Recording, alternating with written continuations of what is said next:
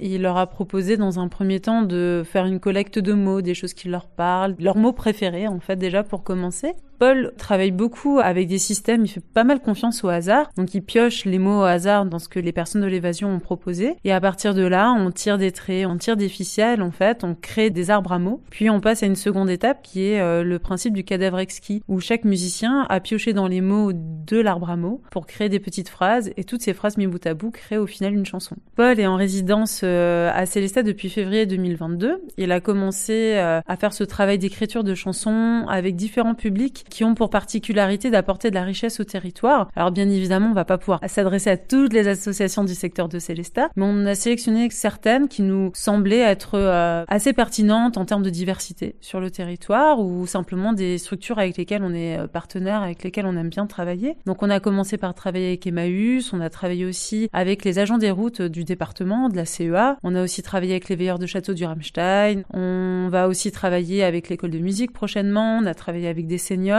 L'idée, c'était vraiment d'avoir un maximum de diversité. Après, pour l'évasion, c'est plus particulier. C'est un partenaire de longue date. Et là, ça faisait quasiment deux ans qu'on n'arrivait plus à travailler ensemble. Bon, bah voilà, il y a eu le Covid qui est passé par là. Il y a eu aussi beaucoup de chamboulements auprès de la structure. Mais pour moi, c'était hyper important, finalement, de revenir chez eux, de relancer ce travail de créativité. D'autant plus sur ce début d'année, ça me semblait primordial de vraiment maintenir cet atelier pour leur offrir, en fait, un sas de création et d'expression. Euh, alors là, en l'occurrence, ça concerne que les musiciens, mais euh, c'est déjà et quand je vois en deux jours en fait le bien que ça leur a fait, euh, c'est déjà un premier cadeau.